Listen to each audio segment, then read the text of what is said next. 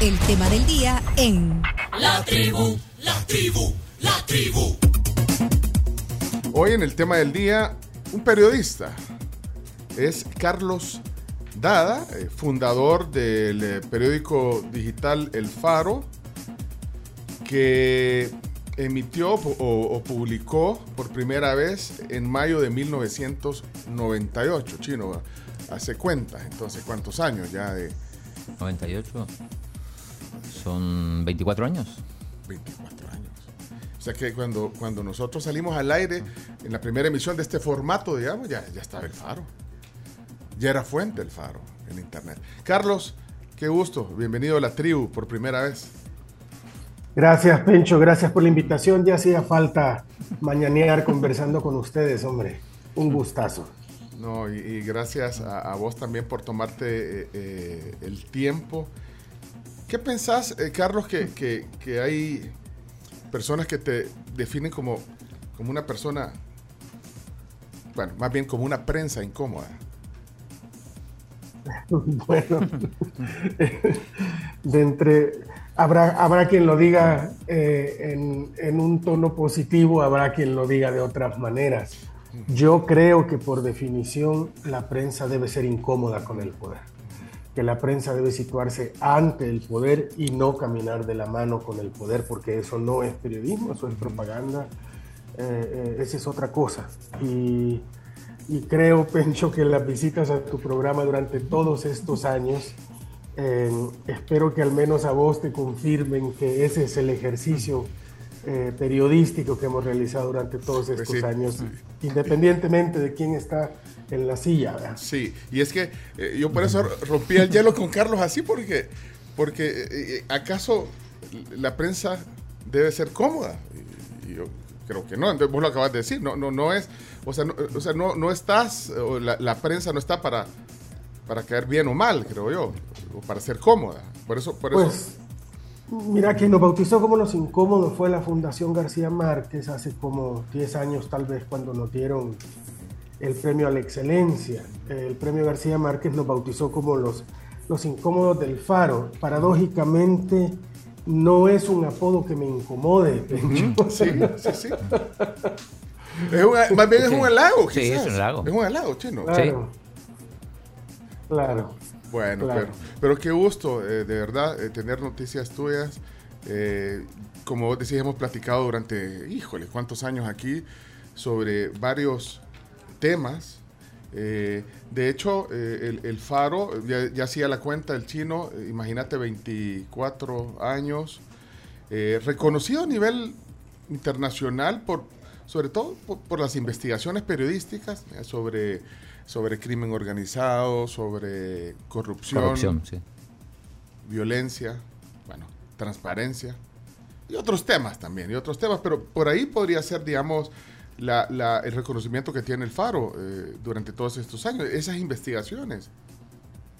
Sí, yo, yo creo que, que al final logramos eh, ir adquiriendo a pura eh, prueba y error, ir adquiriendo, digamos, un estilo propio que se fue, vamos, condensando entre em, eh, la aplicación de, me- de- de métodos de, de periodismo investigativo a la narración en formato crónica también y a los reportajes de largo aliento que tienen que ver con corrupción, con violencia, con marginación, con pobreza em, em, y, y bueno, y también con política, ¿no? Crimen organizado, esos son los temas que más hemos, digamos, abordado. Crímenes de guerra también. Eh, eh, este momento es, eh, Carlos, difícil para, para hacer periodismo como el que ustedes han hecho durante todos estos años. Eh, ¿Este momento preciso o es un momento más? Eh, ¿Cómo podrías eh, definir, digamos, lo- los Sí, ahora son más incómodos que nunca, decís vos. Sí, pero, pero bueno, porque, porque vienen, o sea, imagínate, bueno, de, de- de hacer notas, investigaciones sobre diferentes temas, diferentes gobiernos, eh, diferentes... eh, también estamos hablando de- de- del crimen organizado, pues. eh, también ha habido investigaciones eh, eh, sobre, ese, sobre esos rubros y, y ha sido incómodo para, para los periodistas y para el mismo periódico digital eh, esas coberturas. Pero, ¿qué? ¿Es un, ¿Es un momento más incómodo, como decía el chino, más incómodo que antes o, o- o es parte, es un momento? Bueno, sí, hemos tenido momentos incómodos con eh, quienes gobiernan, momentos incómodos con el crimen organizado. A veces, Pencho, es difícil ver la línea que los separa, he de decir. Eh, ciertamente hemos tenido momentos muy incómodos a lo largo de estos 24 años, no hemos sido, eh, digamos, los más simpáticos a quienes están ejerciendo el poder, pero yo creo que nunca, nunca el periodismo en El Salvador, desde la firma de los acuerdos de paz me refiero, había pasado por un momento tan difícil porque estamos ante un régimen que necesita para mantener su popularidad y para seguir ocultando información, necesita de una estrategia de propaganda que la, que la desarrolla con una maquinaria extraordinaria, muy bien engrasada. Son muy buenos para eso, para colocar el mensaje y para imponer su narrativa pero es un régimen que necesita que esa sea la única narrativa en el país y por tanto le estorba cualquier narrativa alternativa porque, porque en otras palabras lo desnuda. Te doy un ejemplo breve. El presidente de la República dijo en cadena nacional que a quien robara un centavo lo iba a meter preso. Los escándalos de corrupción que han estallado desde el inicio de la pandemia en todos los medios de comunicación, digamos que no, que no controla eh, la familia Bukele, eh, los escándalos de corrupción solo te permiten concluir que hay un saqueo sistemático del Estado. ¿Y por qué esa es la conclusión, Pencho? Porque el presidente, lejos de castigar a los corruptos con evidencias, con las pruebas en frente, lo que ha hecho es protegerlos e iniciar campañas de deslegitimación de quienes hemos estado publicando esos artículos. Por eso es que el presidente necesita, el presidente, su familia y su grupúsculo en el gobierno necesitan silenciar a las voces críticas y con ellas al periodismo, porque presenta una versión que no es la que ellos necesitan imponer para mantener su popularidad, su agenda, etc. Pero es una reacción, digamos, entre comillas, natural de, digamos, de los gobiernos o de los políticos.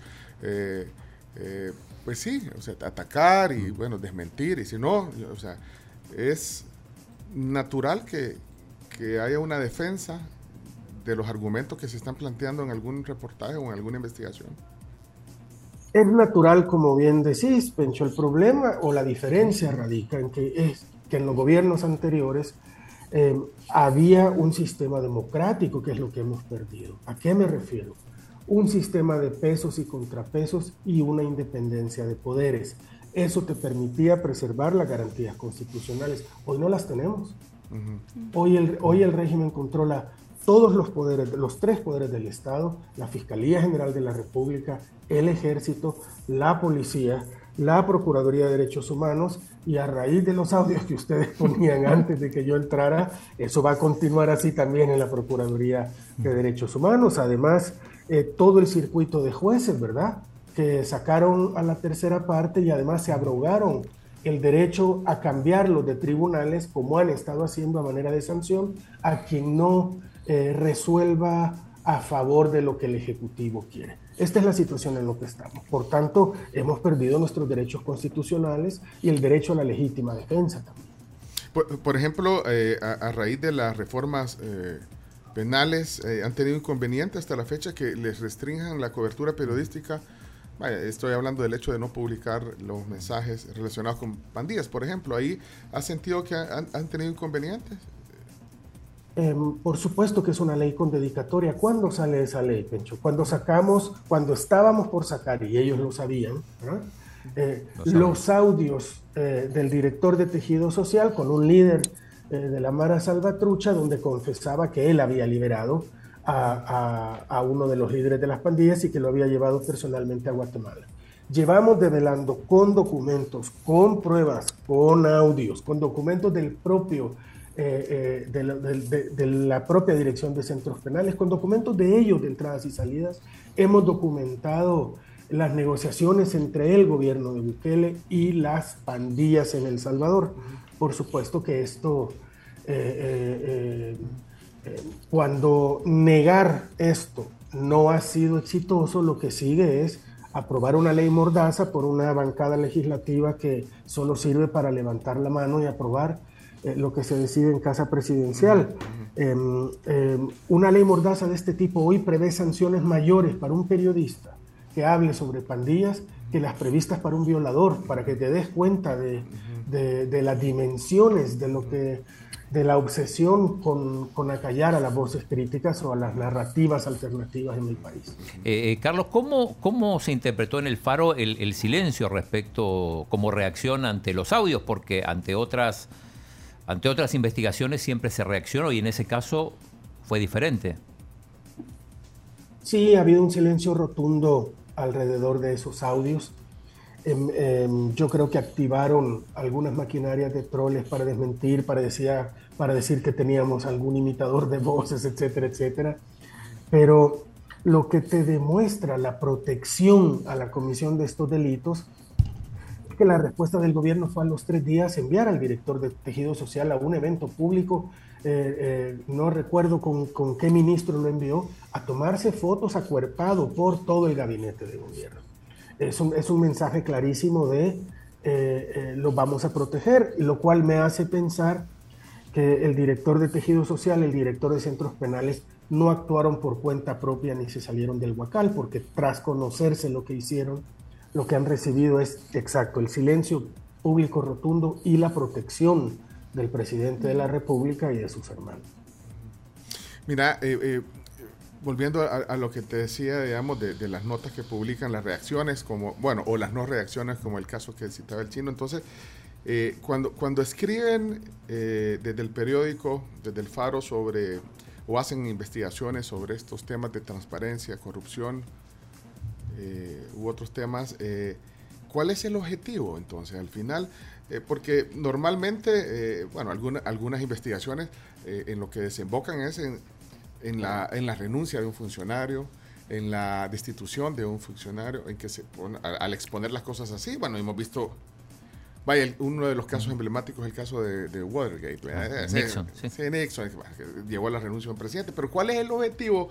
O sea, al final, o sea, de, de, plantear todo esto.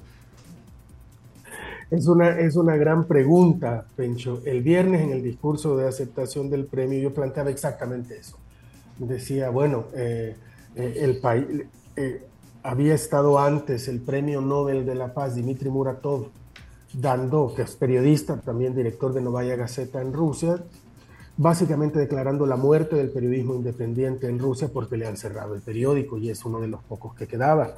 Y yo lo que planteaba cuando me tocó aceptar el premio es, vaya, Rusia no está hoy en mejores condiciones que cuando Novaya Gazeta empezó a publicar. El Salvador no está hoy en mejores condiciones que en 1998. Hemos perdido nuestros derechos, hemos perdido nuestra democracia. Entonces, ¿para qué sirve lo que hacemos? Si se supone que con el periodismo transformamos cosas, y justo cité Watergate y decía lo frustrante de este oficio es que todos quisiéramos que nuestras publicaciones tuvieran eh, el impacto y las consecuencias eh, de Watergate, pero esto rara vez sucede. Eh, entonces, ¿para qué sirve el periodismo? ¿Para qué sirve lo que hacemos cuando a veces cuesta tanto? Y, no tengo una respuesta contundente para eso. Lo más que puedo aventurarme a decir es que probablemente estaríamos mucho peor sin periodismo independiente. No, no me atrevo a pasar de ahí. Eh, y tal vez es una respuesta autocomplaciente, lo admito. y, que también tiene que ver con, no sé, con, una, con la vocación, eh, eh, entender, entender a un periodista de investigación. O sea, imagínate cuántos años en esto y, bueno, tiene que haber vocación, por supuesto. ¿Y, algo más? ¿Qué, será? Bueno, em, yo, yo, mi gran fortuna, Pencho, es trabajar con un equipo muy talentoso y muy capaz y muy comprometido por los principios de este oficio. Eh, los principios de este oficio son la aplicación de un método periodístico para verificar eh, eh, hechos. La verificación es la base, la columna vertebral de lo que hacemos. Por eso es que somos, nos tardamos tanto en publicar como a veces nos acusan. terminamos de publicar cuando el tema ya pasó en la agenda nacional hace un mes. Bueno, nos hemos tardado en verificar cosas. tratamos de ser rigurosos y tratamos además de aplicar, por supuesto, el, el lenguaje para, para comunicar nuestros hallazgos periodísticos. Eso, eso es eh, lo que hacemos. Y te digo que tengo la fortuna de eh, trabajar con un equipo de gente que yo considero muy talentosa, muy capaz y muy comprometida con este oficio. Pues. Y, hay satisfacciones también. Vaya, hoy estabas hablando de los premios. Bueno, ya, vamos a hablar de un premio que están entregado. Que, quiero, Héroe internacional. Héroe internacional, bueno, y, quiero entender la dimensión de ese premio, pero ya vamos a hablar de eso. Pero, pero hay gente que también, y lo lees y lo ves en, en algunos comentarios, incluso de otros comunicadores o periodistas que dicen, no, es que hay periodistas eh, de investigación que, que escriben para ganar premios o para, para su satisfacción o, su, o su ego, dicen. Y yo me imagino que los has leído, los porque yo he visto colegas tuyos, periodistas, que dicen eso, ay, si, se quieren ganar premios, eh, que, eh, bueno, entonces, ¿cuál es la satisfacción? Bueno, no sé, yo eso nunca he sabido qué contestar, Pencho. Eso es como que ¿Ah? acuses a ver, eso es como que acuses a Verstappen de rebasar a otro eh, eh, automovilista porque quiere ganar la carrera. por eso, pues sí, pero es que un reconocimiento, pues sí, un reconocimiento. Y por eso ya vamos a mencionar eh, algunos de esos reconocimientos, pero, pero, pero ese es, como una satisfacción del trabajo. Como, yo no creo que estén escribiendo para ganarse un premio, pues. No, pero lo, mira, los premios al final, eh, más que para alimentar el ego, que también, pero en realidad su mayor utilidad es la de arrojar luz sobre nuestro trabajo. Atrae muchas miradas a nuestro trabajo, lo cual tiene eh, un, doble rasero, pues, porque, porque, te, porque cometer un error te costará más caro, hay mucha más gente viendo lo que estás haciendo. Y esta es una presión que nos gusta. Y por otro lado, te protege, más en estas condiciones en que eh, estamos ante un régimen que eh, está decidido a soltarnos toda la maquinaria del Estado para silenciarnos, eh, el, el, prestigio, digamos, o la imagen que tenemos afuera del Salvador ayuda también a decirle a quienes hoy pretenden silenciarnos que el precio por hacerlo probablemente es más alto de lo que pensaban. Para esto sirven los premios. Eh, ¿Hay, ¿Hay premios económicos también, digo, en el sentido que te permiten financiar algunas investigaciones? ¿O son simplemente el, orgullo? Eh, no, Chino, hay algunos premios que incluyen eh, algo de dinero como parte del premio, hay otros que no. Por ejemplo, este, premio que recibí el viernes, pues no, no tiene, no, no tiene dinero, pues no es esa la, ni, la función ni el objetivo de ese premio, y no es un premio al que postular, yo no he postulado ese premio. Mira, eh, otra cosa, yo pensé cuando Pencho decía que le, criticaban, eh, era sobre todo, no tanto por lo de los premios, sino porque una de las, de las frases favoritas, sobre todo de, los diputados del oficialismo, es, eh, son defensores de los mareros. Sí, bueno, esas son las, las más leves de las que hemos oído eh, ahora en, este par de años. Eh, mira, nosotros yo creo que es parte de las obligaciones del periodismo eh, tratar de entender. no es nuestro, nuestro principal papel, digamos, o nuestro único papel condenar o enjuiciar, sino también comprender. nosotros hemos, yo creo, publicado eh, para la memoria selectiva de estos diputados. Hay que recordarles de vez en cuando, yo creo que hemos eh, publicado eh, las crónicas de los mayores horrores cometidos por estas pandillas, como la quema de la buceta, como 15 pandilleros, incluyendo niños de 8 años, violando a una niña de 13. Hemos publicado verdaderos horrores de estas pandillas. no se trata de defender criminales, eh, chino. Se trata de entender qué hace que un niño de 8 años se integre a una pandilla y termine a los 18 convertido en un asesino en serie. Eh, si, no, si no hacemos el esfuerzo por entender qué lleva a un niño de 8 años a integrarse a esa pandilla, es que nunca, nunca vamos a terminar con el fenómeno, eh, porque estamos atacando las consecuencias y no las causas. yo creo que hemos invertido mucho de nuestro trabajo en tratar de entender las dinámicas de la violencia, eh, la naturaleza de las pandillas eh, y, los caminos del crimen organizado, porque también hemos reportado mucho sobre el narcotráfico. Em, pero yo creo que es nuestra obligación tratar de entender y de explicar cómo vivimos o por qué vivimos como vivimos. Eh, sí, porque lo, que decía el chino, pues muchos políticos en sus redes criticaron, por ejemplo, eh, que, algunos periodistas del Faro, ah, bueno, han incluso convivido con los pandilleros criminales y, que, bueno, que, se pasa no sé, si, si, hay una frontera, eh, hasta dónde puede llegar con tu fuente, porque tú acabas de decir, tenés que, que entender, digamos, el fenómeno y, y entonces hasta dónde. Entonces gente, algunos políticos decían que criticaban esto y algunas, algunas personas también ahí en, en las plataformas sociales que, que ahí se, se, pasaba la frontera de, de la fuente. ¿Qué, ¿Qué pensás de eso? Yo prefiero escuchar las reflexiones sobre esto que tienen los organismos internacionales de derechos humanos, Pencho, más que escuchar la de diputados que están más ahora que nunca involucrados en una campaña de propaganda, otra vez para deslegitimar las voces que son críticas al gobierno.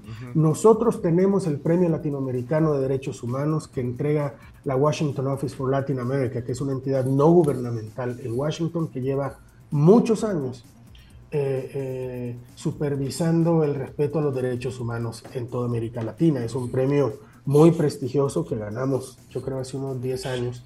Eh, y nosotros seguimos muy pendientes de la situación de los derechos humanos porque creo que es esencial para nuestro trabajo. Yo he dado clases de periodismo y derechos humanos en universidades en Estados Unidos. Es un tema que para nosotros es primordial.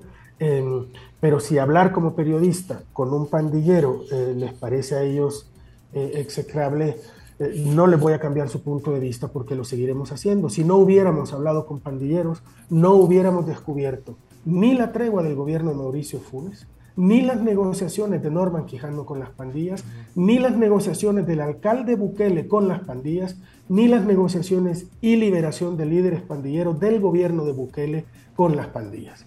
Eh, por tanto, es una parte esencial de nuestro trabajo. El año pasado yo hice un reportaje, por cierto, em, eh, en Honduras sobre cómo se vive en una zona controlada por el narcotráfico. Si eso también, eh, vaya, yo no hago periodismo para que me lo aprueben los diputados, eso es lo que te quiero decir, y mucho menos estos diputados cuya intención no es otra más que silenciarnos porque otra vez somos incómodos al poder podríamos empezar con un nombre y apellido de diputados que tienen probablemente más tiempo en la Asamblea, eh, eh, contra los que hemos publicado casos de corrupción o de abuso de poder, que también son los primeros abanderados en criticarnos por este tipo de cosas. Estaba dándole una ojeadita ahorita al WhatsApp a ver qué tan cómoda o incómoda estaba la plática. Y bueno, ¿cómo va el Ahí va solo logia, pero fíjate, me acabo de encontrar un comentario interesante aquí. Eh, dice, pregúntele a Carlos qué piensa de la pérdida de credibilidad del faro entre los salvadoreños. Y, entonces, yo no sé si eso tiene que ver con, todo lo que se habla, digamos, eh, por parte no solo de los funcionarios políticos, sino que, bueno, una cantidad de gente que también a través de las plataformas sociales eh, desacredita al faro. Ahora, yo no sé, eh, al final, él lo percibe como una falta de credibilidad.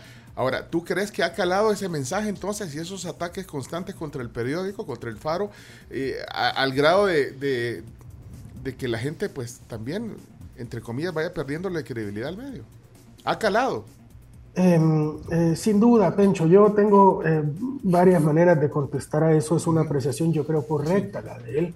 Yo creo que con el discurso tan agresivo y tan bien engrasado desde el gobierno que nos ha tachado de enemigos del pueblo, de socios de pandilleros, te recuerdo que el presidente sacó mi foto en cadena nacional y me acusó de lavador de dinero, por si lo recuerdan. En cadena nacional por la pandemia se tomó la molestia de, de publicar mi foto. Nos han metido cinco investigaciones del Ministerio de Hacienda, tenemos al menos dos investigaciones abiertas en la Fiscalía, es decir, todo el aparato de Estado para eh, deslegitimarnos. yo creo que es natural eh, eh, esta pérdida, digamos, de arraigo en la gente o de credibilidad, sobre todo ante un presidente que es muy popular. Pero nosotros, en realidad, es que, es que lo nuestro no es un concurso de popularidad. Nunca, nunca hemos trabajado en, en, condiciones de mayor popularidad que un gobernante. Y la, y la explicación es lógica si como hablábamos al principio de esta conversación, yo considero que el periodismo debe situarse ante el poder e incomodar al poder exigiéndole que rinda cuentas, pues quien llega al poder es quien consiguió más votos, por tanto es una persona muy popular.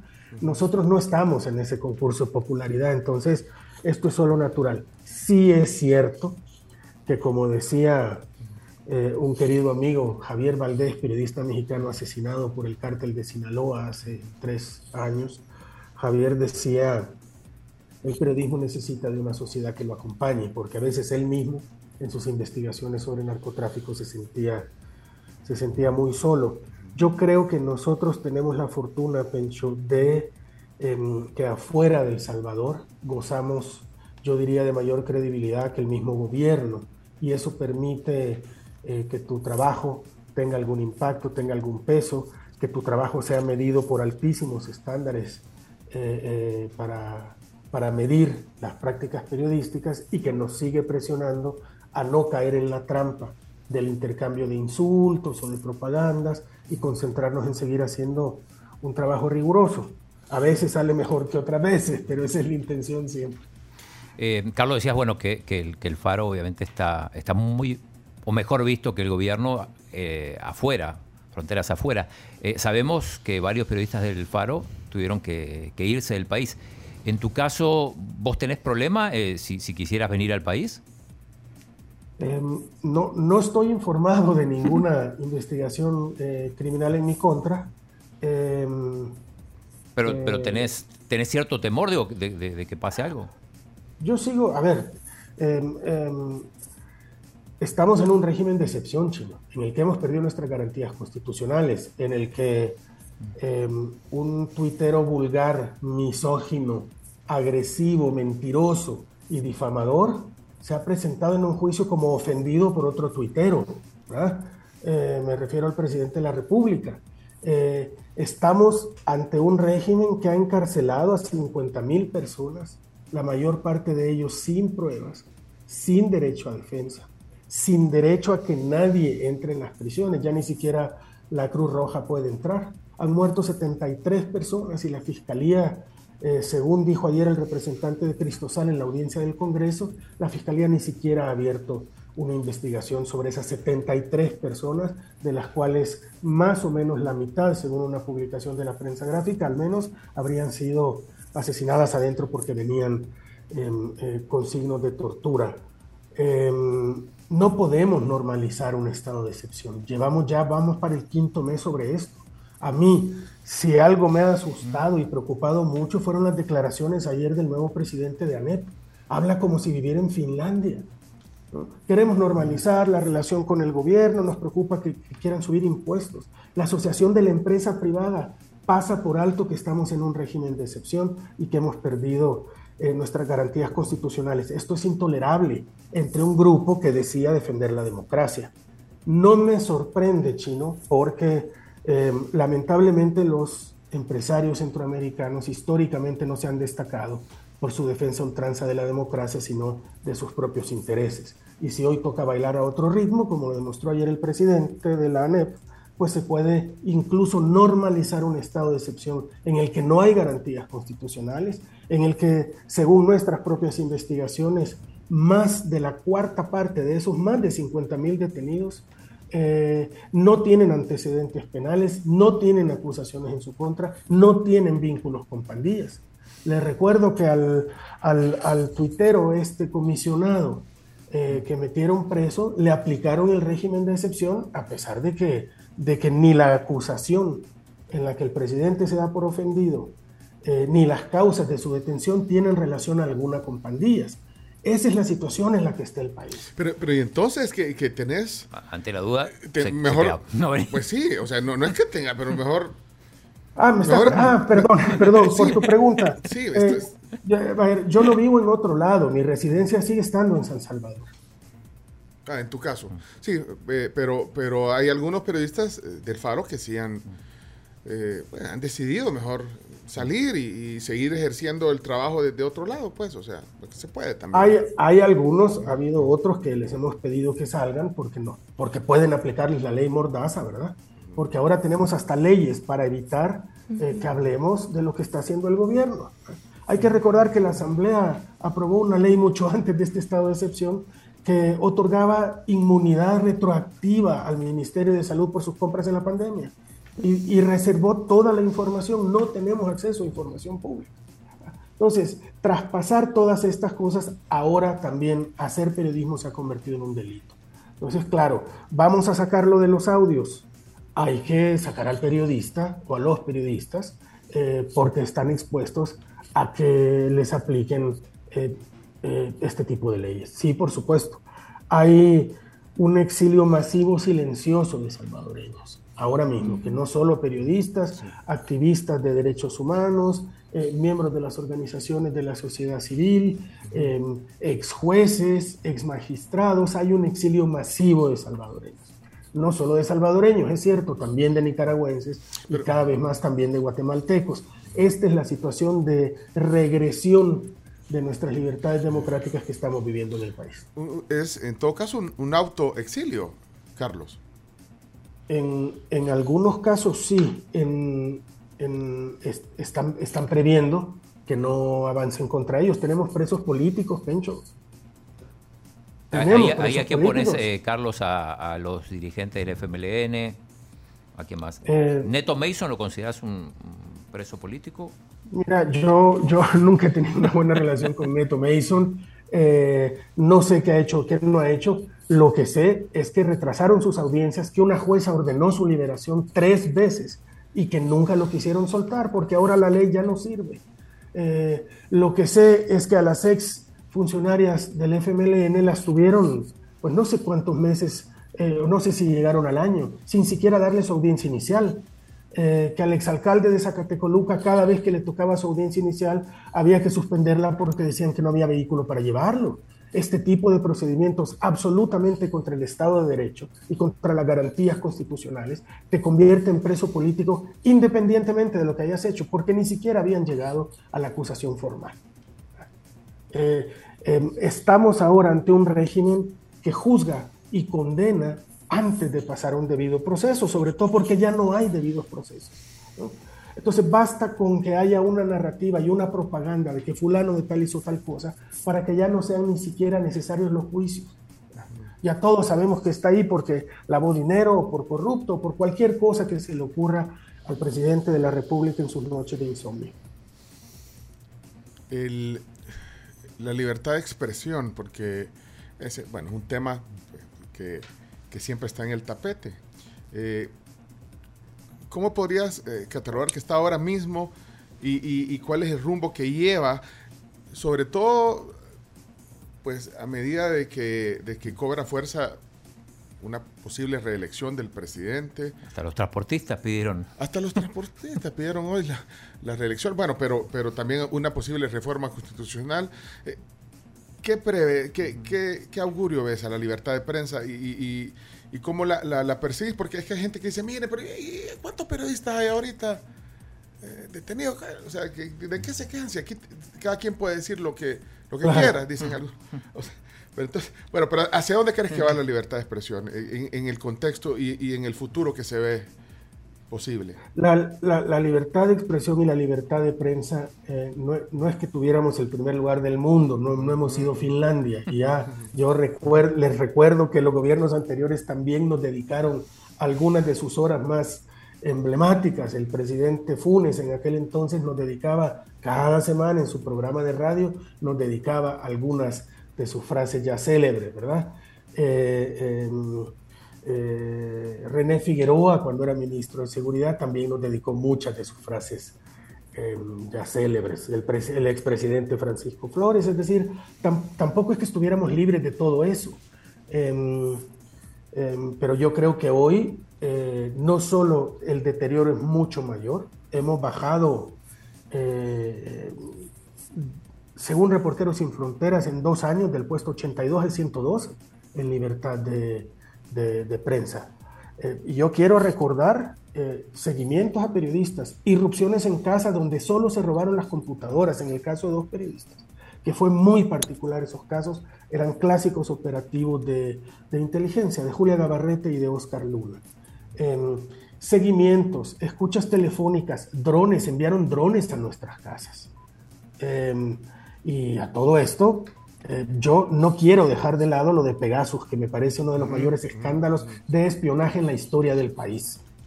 Em, em, solo del Faro, 22 de nuestros 30 empleados eh, fuimos interceptados con Pegasus. Y esto no es que lo digamos nosotros o hayamos visto muñequitos en el teléfono y nos lo hayamos inventado. Fue certificado por las dos organizaciones expertas mundialmente en esto, Access Now y Citizen Lab, que concluyeron que además estaban siendo operados desde El Salvador. Es decir, no era el gobierno de Guatemala el que nos estaba espiando ni el de Honduras. Y habida cuenta de que Pegasus solo se le vende a agencias de seguridad estatales, la conclusión era obvia, pues. A pesar de que el gobierno no ha querido aceptarlo, es el gobierno de El Salvador el que nos estuvo interceptando con Pegasus. Eh, eh, esto es un escándalo, pues. Entonces, eh, si se van a llenar la boca diciendo que no hay periodistas encarcelados ni muertos y que, y que eso nos convierte en el país con los mayores índices de libertad de prensa del mundo, pues sus estándares me parece que son bastante bajos y hablan de una ignorancia absoluta sobre las necesidades del ejercicio periodístico. ¿Y, crees que va a ir increciendo esto? Eh, yo, yo creo que estamos lejos de tocar fondo. Yo creo que el presidente ahorita eh, necesita mantener una narrativa que le está costando cada vez más para optar a la reelección pero que después de la reelección ya no va a haber nada que lo detenga. ¿A qué me refiero que le está costando ahorita? hace, hace una semana se cumplió el primer aniversario del Bitcoin. ¿Has escuchado alguna palabra del gobierno? Y contrastémosla con todo lo que dijo un año antes, con bombo y platillo, en, en, en conferencias en Miami, eh, la ciudad Bitcoin, eh, eh, el, volcán que iba a alimentar la generación de Bitcoins. Toda esa fiesta ha terminado en un silencio rotundo en silencio, como si fuera un funeral, retiraron los cajeros del archivo Wallet. El país está en una enorme crisis económica, con un gobierno que ha derrochado y que ni siquiera nos quiere rendir cuentas. Hay que recordar que todavía no sabemos qué hicieron con 3 mil millones de dólares que la Asamblea les aprobó, les aprobó eh, en aquel periodo extraordinario que fue la pandemia.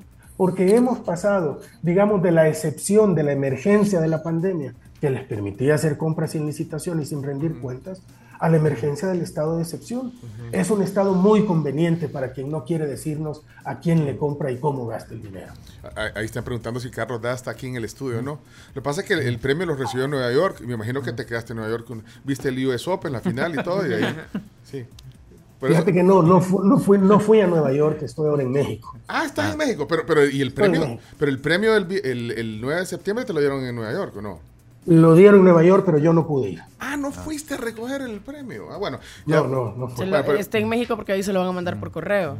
Ah, ya, ya va un delivery. bueno, pero no está aquí. Y de hecho, el desayuno, porque aquí de La Pampa nos mandan desayuno. El desayuno tuyo, eh, ya se lo vamos a ceder hoy.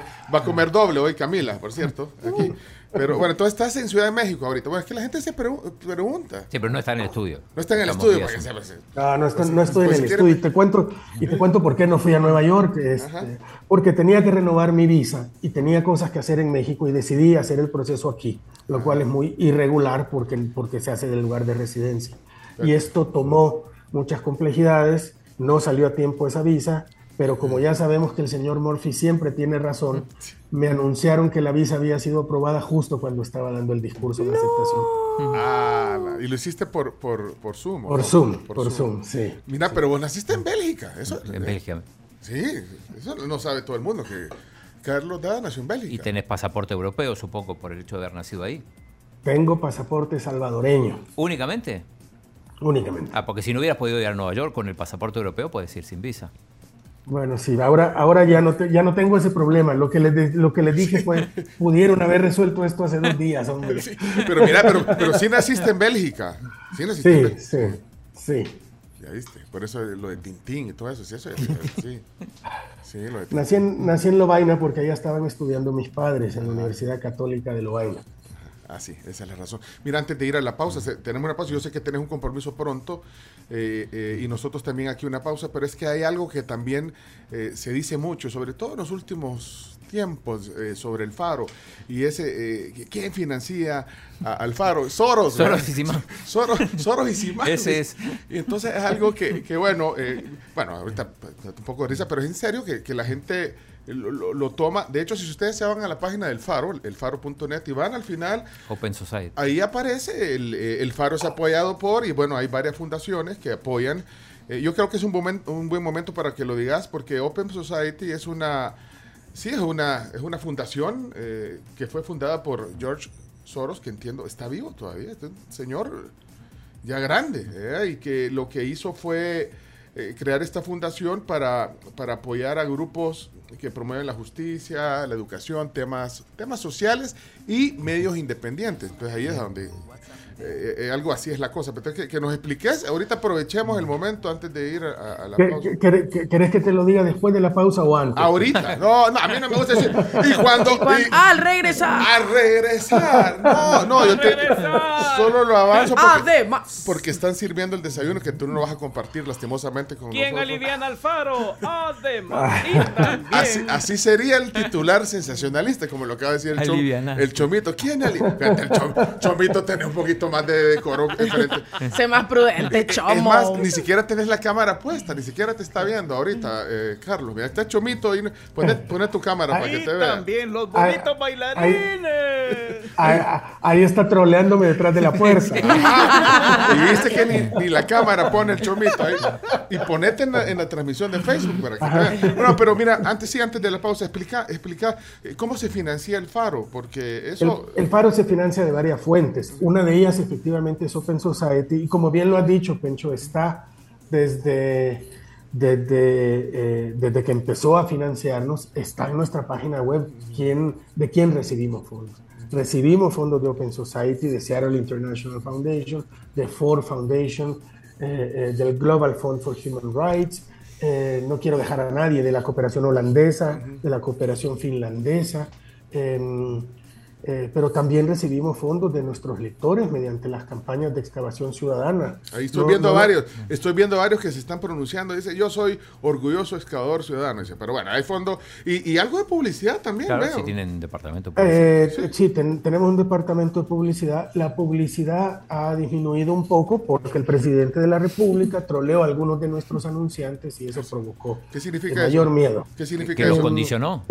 No, que por Twitter empezó a, a llamar la atención por a algunos de nuestros anunciantes por anunciarse en el faro y eso llevó a que otros tuvieran temor. Vivimos en un país de temores. Y ahora se mismo. retiraron, la- se, se retiraron algunos. se clientes, retiraron algunos anunciantes. Comercio. Claro, entonces Ajá. ahora, de- ahora también con, de nuestros lectores, eh, de nuestros lectores más fieles, obtenemos fondos también de venta de nuestros materiales y también de los ingresos que nos produce el Foro Centroamericano de Periodismo.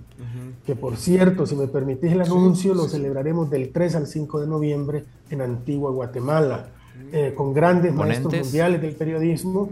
Viene el premio Pulitzer Javier Bauluz, premio Pulitzer de fotografía, un español extraordinario, eh, especializado en movilidad humana e inmigración. Eh, viene Joe Sacco a dar un taller sobre periodismo ilustrado, el gran eh, eh, periodista gráfico maltés que ha hecho todos sus libros sobre particularmente sobre Palestina y sobre la Primera Guerra Mundial, que es probablemente hoy el, periodista gráfico más famoso del mundo. Eh, Oscar Martínez, nuestro jefe de redacción, dará el taller eh, de eh, eh, Los asesinos y el periodista, que es un nuevo libro de reflexiones sobre este oficio y que se lo recomiendo porque tal vez ahí también encuentran respuestas a algunas de las preguntas que han hecho nuestros, la gente que está oyendo este programa de convivir con criminales, etcétera, etcétera, etcétera. Ok, pero También entonces. viene Eliezer Budasov, que es el, el productor y director de El Hilo, el, el podcast de noticias latinoamericanas Sí, de Radio. Ambulante, a, dar un, a dar un taller de podcast. Y viene Mónica González, la periodista chilena, la, la leyenda de chilena, a dar un taller sobre eh, periodismo para no periodistas, para enseñarnos a leer y distinguir entre una buena pieza de información y una que no lo es, sobre todo ahora que mucha gente adquiere su información en redes sociales sin saber de dónde proviene y que simplemente se siente cómoda porque refuerza sus prejuicios. Luego, luego, de esa pausa eh, comercial eh, que ha hecho sobre el foro, que, que sabes que siempre eh, lo divulgamos y lo apoyamos. Eh, entonces, Soros, porque ahí, la, gente, la gente pone hasta, hasta eh, emojis y gifs. Dice, eh, eh, Dada tirando el dinero de Soros. Así, ah, ah. Como O sea, Leonardo DiCaprio. Ajá, como Leonardo- Vaya, pero entonces, pero bueno, hay un morbo sobre el. eh, ya explicaste, eh, eh, es un apoyo a medio independiente, eh, a un medio independiente, pero ¿cómo manejan esos recursos? Eh, ¿Alcanzan? ¿Qué, qué compromiso eh, tiene el Faro eh, con Open Society y, esas otras entidades que has mencionado? Así, eh, creo que vale la pena explicárselo a, tus lectores y a nuestros oyentes.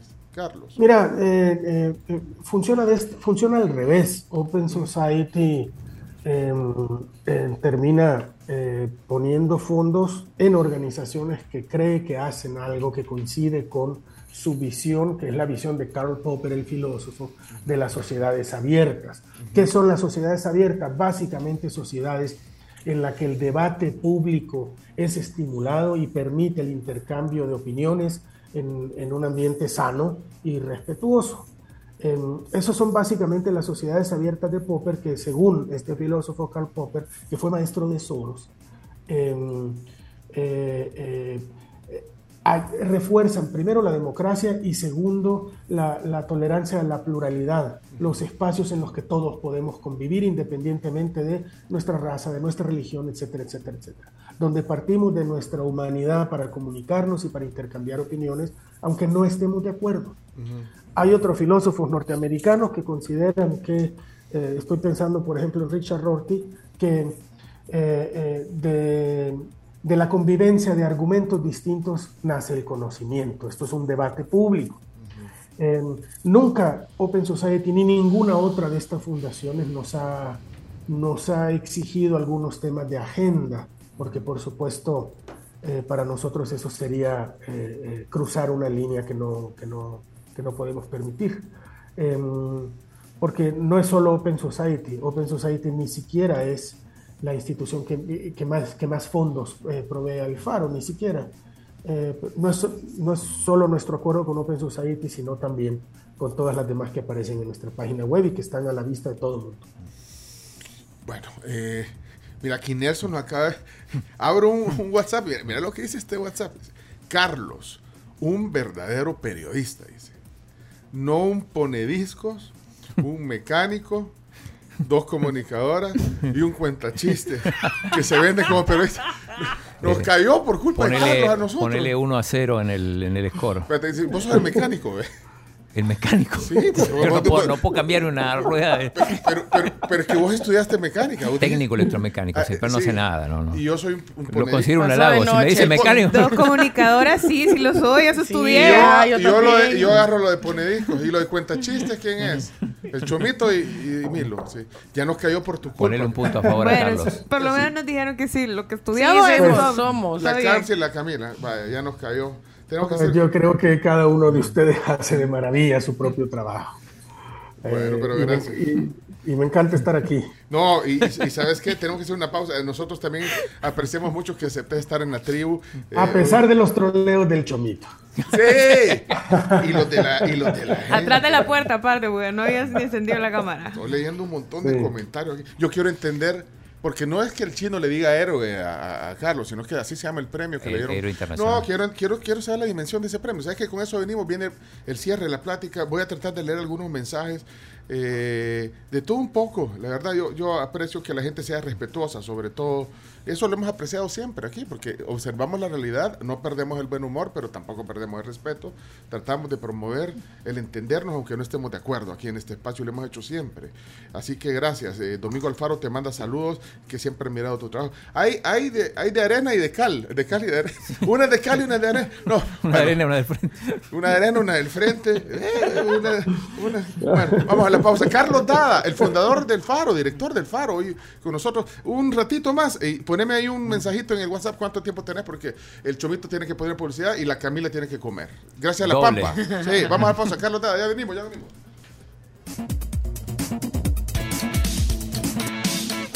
Nos vamos a la pausa, pero yo sí quiero comentarles algo súper importante de. Alimiao. Y es que no todos entienden el amor por los gatos, pero Alimiao sí, porque tiene el sistema Más Vida, que cuida el corazón, pelaje y vías urinarias de su gato. Y también noticias importantes sobre nuestros amigos de Gadavit, de Laboratorios Gadal, que se pueden recargar con 26 gramos de proteína líquida de colágeno hidrolizado, recuperan su masa muscular y combaten la fatiga para realizar sus actividades diarias con energía, con 26 gramos de proteína de colágeno hidrolizado sin lactosa, listo para tomar y fácil de llevar. Encuentra Gadavit proteína eh, individual o también en six pack en diferentes farmacias. Eh, miren, los dejamos con una toma de San Salvador, eh, porque estamos transmitiendo esta plática por Facebook también, en la cuenta de la tribu. Ya, ya salió tímidamente el sol, amanecimos con, con lluvia en San Salvador. Ahí les damos la toma eh, de San Salvador a esta hora, ya volvemos. Bueno, muchas gracias a La Pampa, a, a los patrocinadores. Eh, pues sí, eh, que confían en este espacio. Mu- muchas gracias. Ahí nos pasa, dice el chino que quiere el contacto de Open Society. El de Seattle Foundation. También decía, de todas esas, de- sí, ¿Y la necesitamos. cooperación finlandesa? No, no vendría mal tampoco. Así que, pues sí, un- ah, cooperación finlandesa. Sí. aquí con eh, productos. Acá, acá siempre hablamos bien de Finlandia. Sí, Nokia, el vodka, todo bueno. Hey, gracias por estar con nosotros. Ya estamos de regreso. Estamos, eh, eh, si quieren ver y escuchar la plática también en Facebook. Los que por alguna razón se tienen que desconectar del radio FM tradicional 1077 Fuego, el teléfono. Solo le pones la tribu.fm y estás conectado en la computadora, en la oficina, con un audífono así discreto, mira, oyendo la tribu. Eh, hoy, en el tema del día, Carlos Dada, periodista, fundador del Faro. O sea, gran periodista, como dijo ahí eh, Nelson, eh, ¿cómo se llamaba Nelson? El que nos dijo que, que nosotros somos un remedio de periodistas. Nelson Acuña se llama el oyente. pone discos, con hablo de chistes. Pero sí, bueno, técnico electromecánico. sos. Sí, no pero- son mecánicos, no son solo mecánicos, sos técnico electromecánico. Ninguna de las dos cosas en realidad, porque no. Pero en la no práctica no. no lo Mira, eh, sí, sí. Nos escribió Edwin Segura, que nos escucha siempre, dice, el Faro Tabesa se ha perdido un poco de popularidad, pero su prestigio es incólume, dice Edwin. Gracias, aprovecho y le mando un abrazo a Edwin Segura. eh, Y el EPG Datos. Eh, sí, con un, un periodista con una larguísima carrera y yo creo que en, en los últimos años en que ha estado al frente del EPG Datos ha hecho un trabajo muy importante para el país. Así que abuso del espacio y le mando un abrazo a mi amigo Edwin Segura. Pero fíjate, fíjate lo que dice, quizás ha perdido popularidad el faro, pero no, que, que- fíjate, elegante, palabra de, que- palabra de periodista, ¿qué dijo? Incólume, El su prestigio, prestigio. el prestigio. Sigue. Incólume. Y todos así googleando, incólume, incólume. Firme. Firme, incólume. Saludos a, a- a Edwin Segura también. Sabes que hay un montón de mensajes y yo quiero decir algo aquí, chino, y, y el chino no va a estar de acuerdo conmigo porque el chino le gusta ponerle picante a las cosas. Pero yo creo que por lo que estoy leyendo ahorita en el WhatsApp, eh, no se trata de un aplausos y ataques a, a Carlos, fíjate, porque estoy viendo eh, aplausos, gran periodista, bueno, todo lo que eh, la- dice Ale aquí, la, en- el- la entrevista del... Espérate, es que no, lo, qui- no la quiero parafrasear. Ah, el mejor invitado de la vida, puso, fíjate. Pero hay otro que le pone palabrero, imagínate hasta dónde llegan los... Por lo menos no le dijo chayotero. Bueno, no sé porque no he visto. Pero, pero, pero, sa- sabes que no, no se trata, yo ahorita no voy a caer en el juego que el chino me quiere hacer, que es de, de empezar a poner eh, mensajes para que hayan ataques, porque no se trata de eso, creo yo. Y, y no, no hay que promover, porque estamos demasiado crispados. Yo no sé, eh, eh, eh, Carlos, ¿qué pensás de, de- de la crispación? Porque algunos dicen que es una burbuja que se genera a través del mundo paralelo del Twitter, dicen. Eh, O real. Porque en la vida real no sucede tanto, pero hay un, o, estás, o sos blanco o sos negro. Eh, y si decís algo y no, o sea, te ataco, pero te ataco a ti, no, no, no, no, no discuto, no, no, no hablo del, de- del fondo de tu mensaje, no, te ataco. Y, y- y- y- creo que pasa en, en, en- en diferentes, o sea, los que no están de acuerdo con el gobierno, los que están de acuerdo con el gobierno, los que le tiran al periodista, los que atacan y te critican a ti por no por lo que decís, sino que por el descalificarte, pero estamos en eso, eh, así lo percibís, estamos en una crispación peligrosa o no? Eh, mira, eh, yo creo que es, parte orgánica de un proyecto de autoritarismo populista, es parte del manual, es el manual eh, que heredó Hugo Chávez y que a El Salvador lo llevaron curiosamente los venezolanos opositores al chavismo que terminaron recalando en, el- en- en la familia del presidente Bukele los que trajeron este manual. Y polarizar es parte esencial porque permite deslegitimar al contrario desde una silla ventajosa que es la del poder. Em, a mí me preocupa una cosa, Pencho. Yo creo que los periodistas, em, eh, la gente como ustedes que tienen espacios en los medios de comunicación, estamos todos expuestos al escrutinio público y a la crítica pública. Y eso me parece no solo normal, sino saludable también. Em, eh, pero el país en el que uno anhela vivir es una crítica con argumentos, no la descalificación a través del insulto. Eh, y ahora la descalificación a través del insulto y sin argumentos, lamentablemente ese discurso de odio se alimenta desde la presidencia de la República, pasando por funcionarios del Estado, diputados. Uno no puede culpar a un, a, un montón de gente que aplique el mismo discurso cuando eso emana desde, desde la silla del poder. Em, yo creo que nosotros, por ejemplo, no podemos darnos el lujo de rebajar nuestro discurso necesitamos presentar argumentos para eh, plantear alguna crítica. Yo también creo que en un, en un Estado democrático ideal, para que la democracia se consolide en vez de perderse, es necesaria una ciudadanía crítica, una ciudadanía que reflexione y que busque argumentos, porque el ejercicio del poder a fin de cuentas está delegado por los ciudadanos. Eh, en, nuestro sistema democrático. Nosotros, a diferencia de los ingleses que creen que eh, el monarca es además el jefe de la iglesia porque es el, el, designio de Dios, nosotros creemos que eh, el ejercicio del poder es una delegación de los ciudadanos y que están ahí para garantizar nuestros derechos y para mejorar eh, nuestra calidad de vida y por tanto requiere forzosamente de una ciudadanía crítica, con argumentos y no con descalificaciones. A mí no me molesta que me critiquen con argumentos o que alguien no esté de acuerdo conmigo o que me exprese su opinión, pero no voy a entrar al intercambio de insultos porque no creo que eso sea sano para, para la sociedad a la que queremos contribuir a construir. Pues. ¿Y no crees que, que hay un mundo paralelo eh, en el Twitter, por ejemplo, o en las redes sociales, que, que a veces nos da una, nos distorsiona la realidad o, o, o pasa?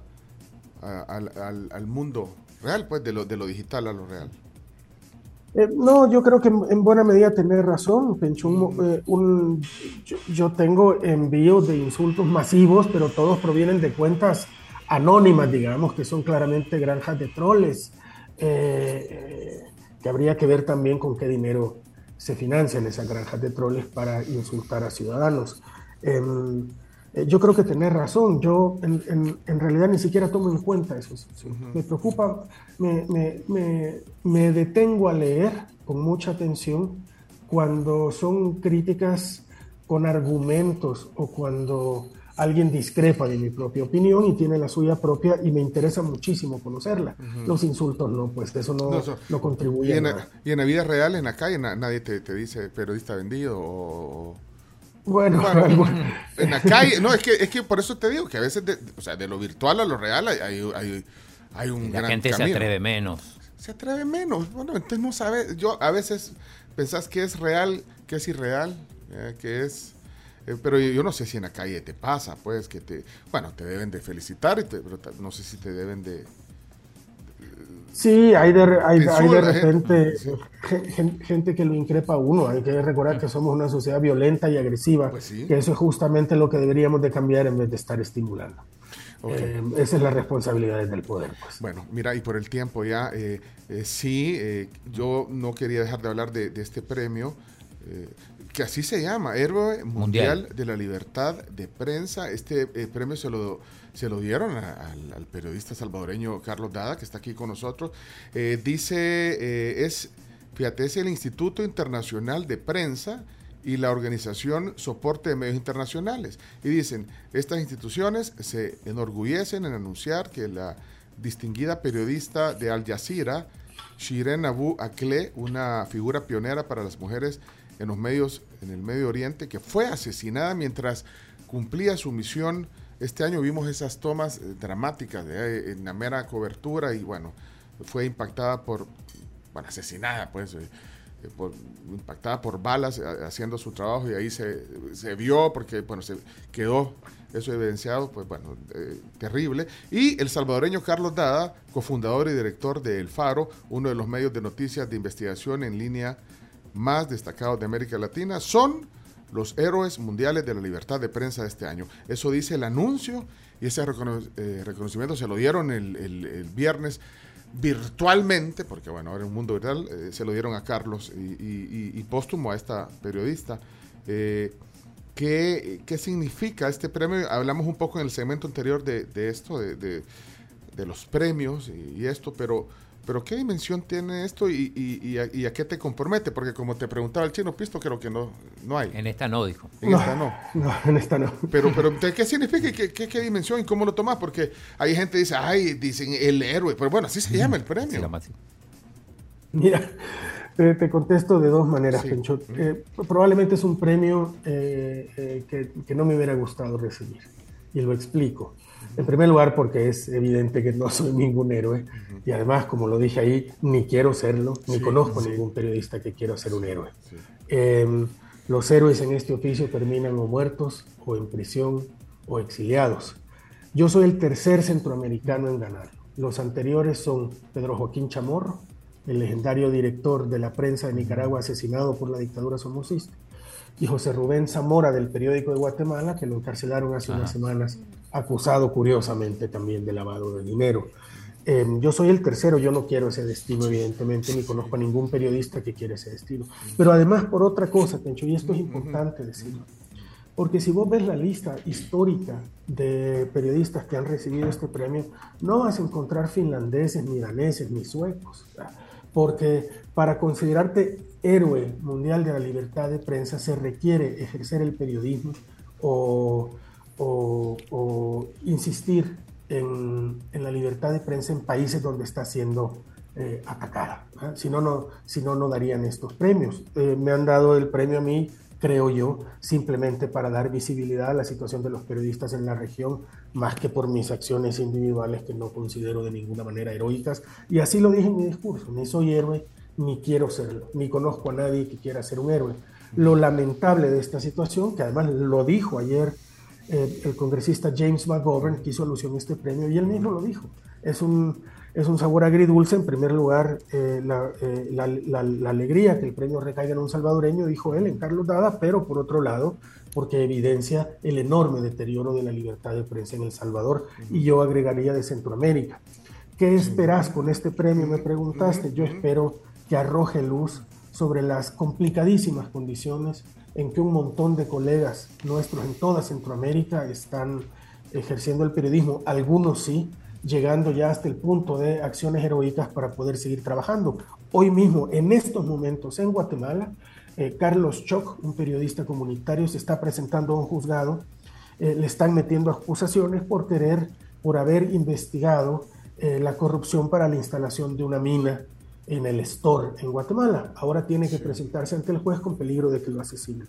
Estas, eh, yo espero que este premio permita arrojar luz sobre gente como Carlos Choc, que probablemente no tiene una plataforma internacional como sí tenemos nosotros. Creo que al tenerla estamos obligados también a, arrojar luz sobre el trabajo de ellos.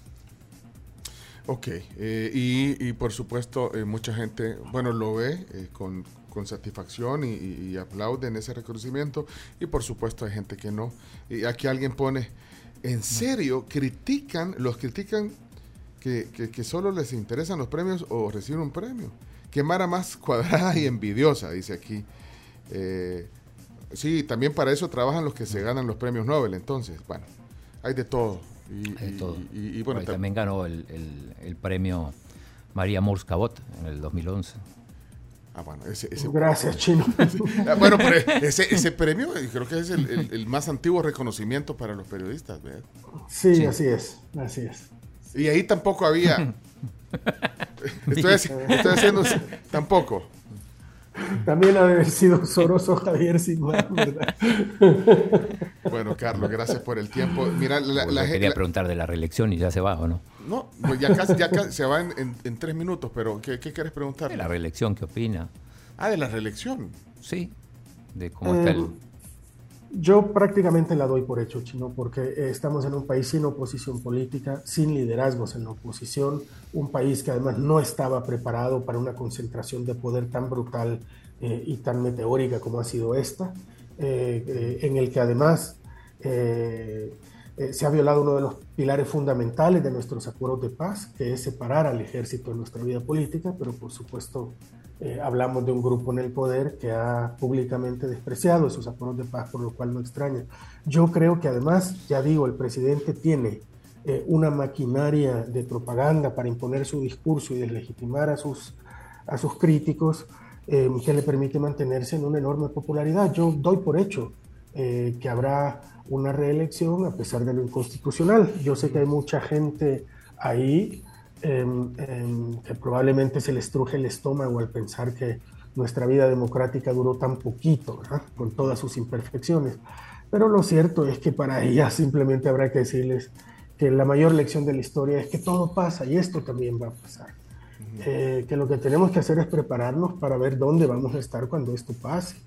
Eh, ¿Por qué va a pasar? Entonces, eh, em, creo que tenemos eh, Bukele para unos años más. Creo que después de su reelección eh, apretará más el puño contra sus voces críticas y creo que terminaremos por enterrar nuestra débil democracia. Bueno, ese es el augurio. Categórico. Categórico, Carlos. Carlos da, mira, yo quiero pedirle disculpas a todos. No, no, no, no quisiera dejar eh, afuera todos estos comentarios, pero voy a mencionar a José Raúl, Ricardo, Ernesto Recino. Dice, Pencho, poner los audios. Maynor, Ramón, Natán, Oscar en Nueva York, Rubén Rosales, Manuel Montes, Wendy, William, Maru, Jorge, Domingo. Ya, bueno, leí algo de Domingo ahí, Carlos, Emilio, todo mi respeto. Eh, ¿Por qué no dijo nada cuando gobernaba el Faro? Eh, cuando Arena y, FMLN. No gobernó el Faro. No, perdón. perdón, perdón. es, que, es, que, me, impresionan con el tiempo de decir, no puedo yo. No, iba a decir una cosa. Eh, ayer, cuando, cuando se anunció la entrevista con Carlos, eh, alguien escribió y puso: va a estar bueno el score de los comentarios a favor y en contra. Pero al final no lo hicimos. que, eso es lo que vos promovés. Eh, sí, nosotros. Pero, no, yo porque Carlos, pero si quieres lo hacemos, pero ya en el otro segmento. Ya sin Carlos. No, si Carlos, yo no sé qué tiene, no sé qué tiene que hacer ahorita en México. Mira, solo para contestar esa pregunta de dónde estábamos cuando gobernaban los otros gobiernos. Fíjate que de hecho hemos, hemos lanzado una campaña con nuestros materiales diciendo, ¿y vos dónde estabas? ¿Y vos dónde, dónde, qué vas a contestar mañana cuando te pregunten dónde estabas bajo el gobierno de ah, bueno. Porque no, y, y, ahí están todas las notas publicadas en los gobiernos de Arena y del FMLN, pero para la gente que, que, que, sigue cuestionando eso, yo los invito simplemente a que hagan un ejercicio esencial, que es ir a la fuente original, vayan al FAO y busquen las notas eh, que, publicamos con, eh, contra los gobiernos de Arena y del FMLN cuando cometieron irregularidades. y eso es todo lo que les puedo Vaya, mira, mira, pero esta, esta, es que, es que hay tantas, tantas preguntas, esta está buena, mira. Pregúntele a Carlos Dada por el diputado Cristian Guevara y su paso por el Faro. Trabajó También en el Faro, yo sabía en la prensa gráfica.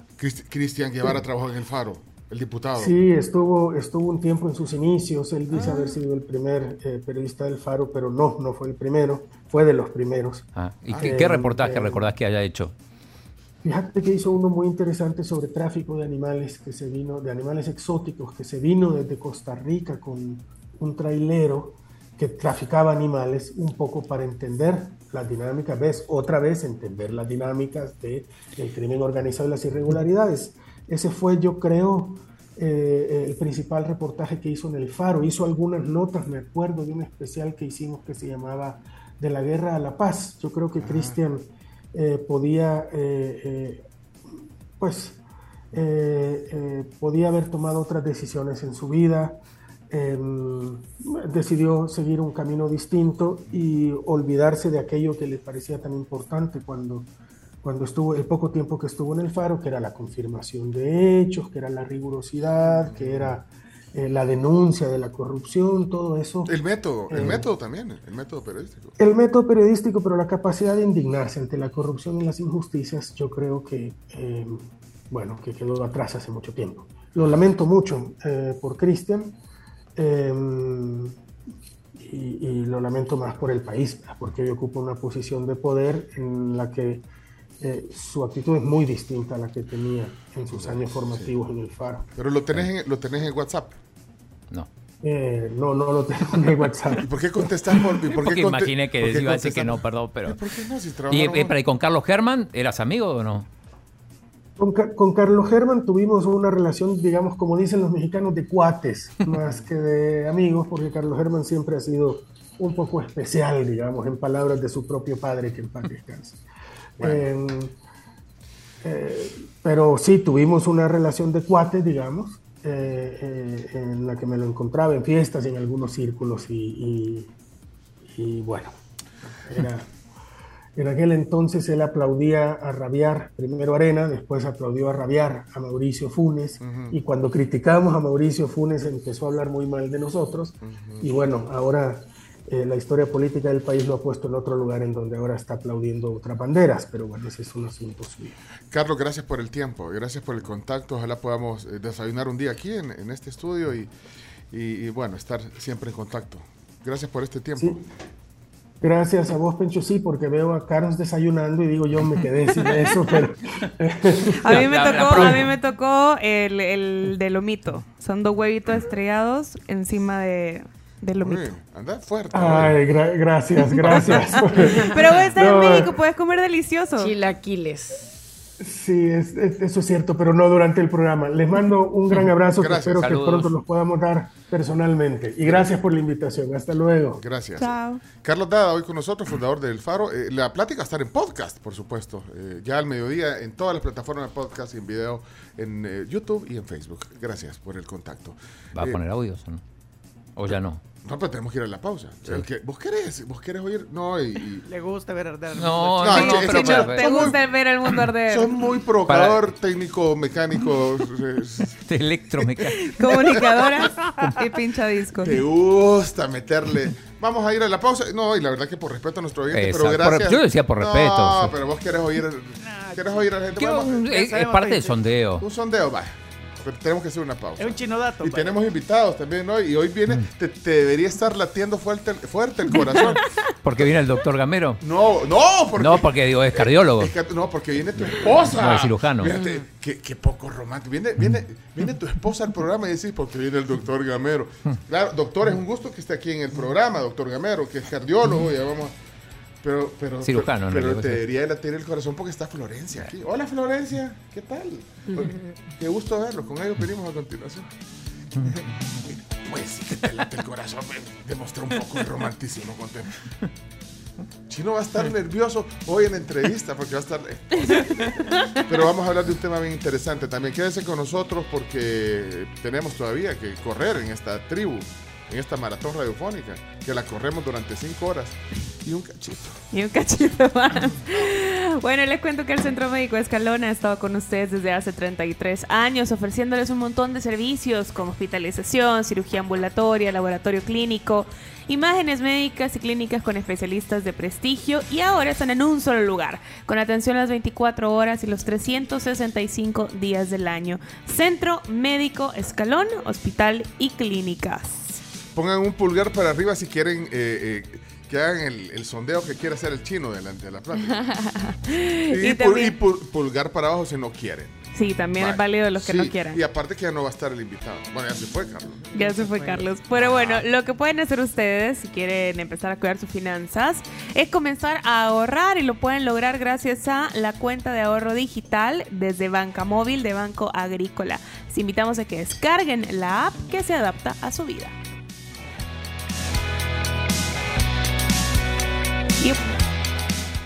Somos la tribu.